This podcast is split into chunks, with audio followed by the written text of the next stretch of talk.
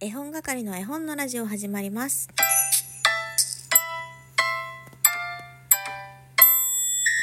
こんばんは絵本係のまこです。この番組は絵本つながる言葉命をテーマに活動している絵本係が絵本の話をしたり絵本じゃない話をしたりする12分間です。メリークリスマス。今日は12月25日です。つまりですね私が以前から収録したいと言っているすこやすみさんの企画。ラジオトーク百科事典のクリスマスというテーマでの収録締め切り日となっております。時刻は午後10時。あと2時間もないという状況で収録をとっております。まあ私はもちろんね絵本のことをお話ししていこうかなと思っているんですけれどもクリスマス絵本をね12月25日が終わる2時間前にご紹介してもと思われる方もいらっしゃるかもしれないですがクリスマス絵本は何もねクリスマスに読まなきゃいけないものでもないです。真夏の海で読んだっていいし桜の花の下でお花見しながら読んだっていいし本気でそう思っていますがただこのギリギリにしかできない性格なんとかしたいなとは思っています。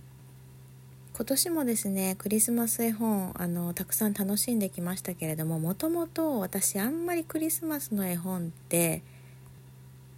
得意じゃないっていうとちょっとまた語弊があるんですけど私はクリスマスよりもお正月の方が好きなのでこの時期クリスマス絵本を読む機会よりもお正月の絵本を読む機会の方が多かったんですね。ただ最近になってこう自分にとって魅力的なクリスマス絵本に出会うことが増えてきたので徐々に私の絵本棚もクリスマスの絵本が増えてきたっていう感じです。で今日は何をご紹介しようかなと思ったんですが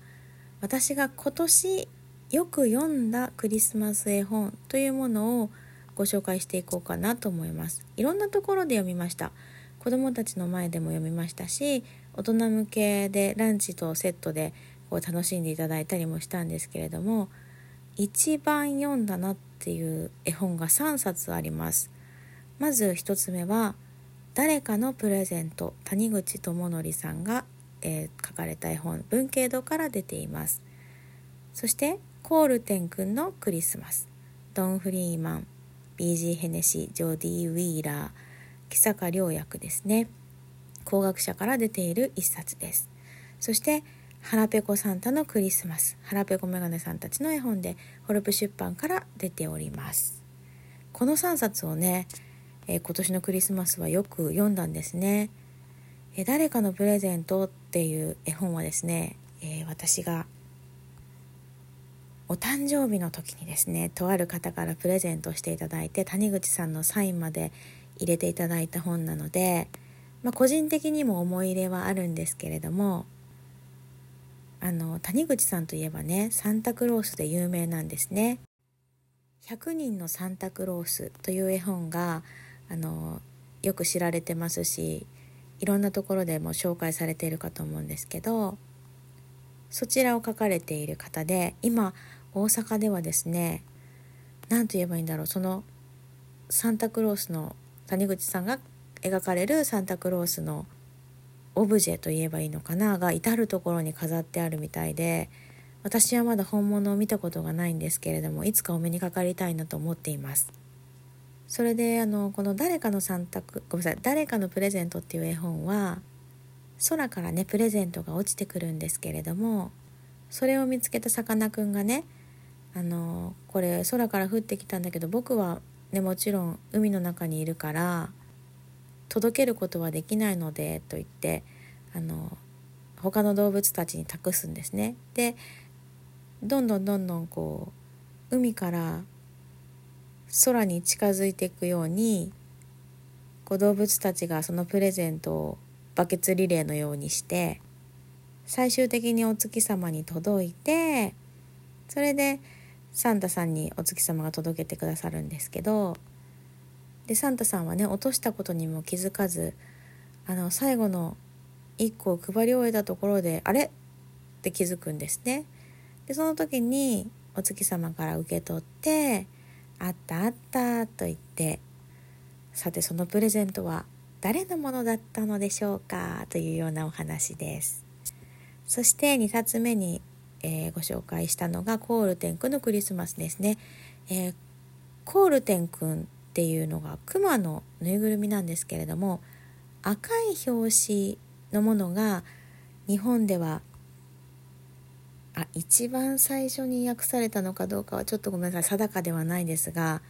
一番有名ではありますね。アメリカがあのもともとアメリカの絵本なんですけれどもアメリカにはねたくさんコールデン君のこうシリーズがあるんですが日本では訳されていないものがありましてそれをこのところ毎年のように、えー、工学者さんが語訳した本を出してくださっていますね。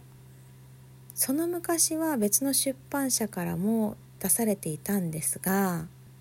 まあ、詳しいことはわからないですが版権が切れたとかなのかな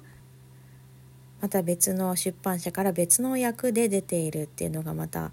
面白いですね。もし古い絵本が図書館とか古本屋さんで手に入ったらこう読み比べてみるのも面白いかと思うんですけどこのコールテン君のクリスマスっていう絵本はですね結構文章量はあります、えー、コールテン君がおもちゃ売り場にいるんだけどあのなかなか子供たちに選んでもらえなくて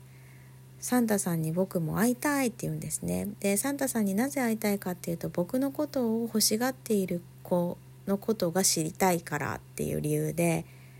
でコールテン君はこう子供たちがおもちゃ売り場に来て自分以外のものを欲しい欲しいって言っている。またそのあの会話などからクリスマスっておめかしをするもんなんだ名前がないと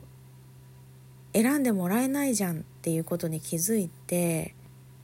まずはこうおめかしをするためにデパートの中にいますからね自分にぴったりな服装を探しに行くんですけどそこでなんとサンタさんに会えるんですよ。でそのサンタさんにあの僕のことを欲しがっている子僕がプレゼントに僕がプレゼントとしてこう行ける場所っていうのを聞こうとするんですがその前にね結局おもちゃ売り場に戻されてしまうんですね。だけどその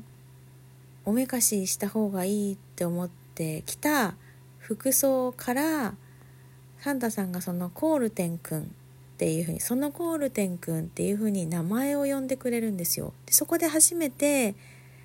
コールテン君は名前をもらったってことになります。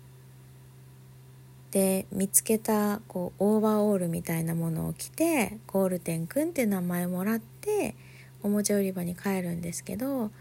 そしたらね女の子がコールテン君のことを選んでくれるんですよそういった心温まるお話です。私はこれを大人にも子供にも読みましたが子供たちの食いつきがすごいなというふうに感じました。あのクリスマス絵本ってね基本的に子供たち大好きだしこう知らない世界がそこに広がっているからこう前のめりになって聞いてくれるんですけど先日ね年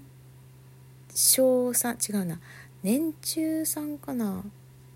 の前で読んだ時も誰一人となくこう飽きる様子もだれる様子もなくそれがいいっていうわけじゃないんですよ。あの自由に聞いてくれればいいとは思っていますしピシッと背中をね伸ばしてこう集中して最初から最後までしっかり見てねとは思ってないですけど何も言わずともそういうことが起きたのでやっぱりこうクリスマス絵本の魅力プラスこの絵本の魅力っていうのをすごく感じました。なんか喋っていたらもう時間ないな。次行きましょう。次は腹ペコサンタのクリスマスです。まあ腹ペコサンタですからねお腹を空かせてるんですけどこうプレゼントを配りに行く先々でいろんなものが食べ物に見えちゃうんですよ。そういう話です。ちょっと簡潔に言ったけど私これかなりこう感情移入しちゃうんだよな。私が食いしん坊だからもう何でしょうね。抑揚をつけて読んでも読まなくてもどっちでもいいんだけど勝手にこういつも腹ペコだからか腹ペコになった気持ちでものすごく気持ちを込めて読める。だからこう自然でとても自分らしく読める一冊ですね。なのであの読みやすいといえば読みやすい。読みやすいという表現が合ってるのか分かんないですけど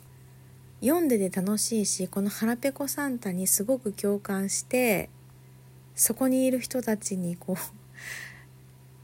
うなんでしょうね。腹ペコサンタの気持ちを伝えて楽しめる。一緒に楽しめる。こういうことみんなもあるよね。なんか巻き込んでしまうぐらいの勢いで読んでいます。またね来年になったら今の私と来年の自分違うと思うので選ぶ本も違ったりするんじゃないかなと思うんですが今年はねこの3冊をよく読みました。ということであっという間に12分喋ることになりましたがこれを百科事典に載せてもいいのかと言われるとちょっとね自信がないですが絵本はね聞く方も読む方も楽しく読むのが一番なので是非ねお気に入りのクリスマス絵本をまた楽しんでみてください。というわけでおしまいです。じゃあね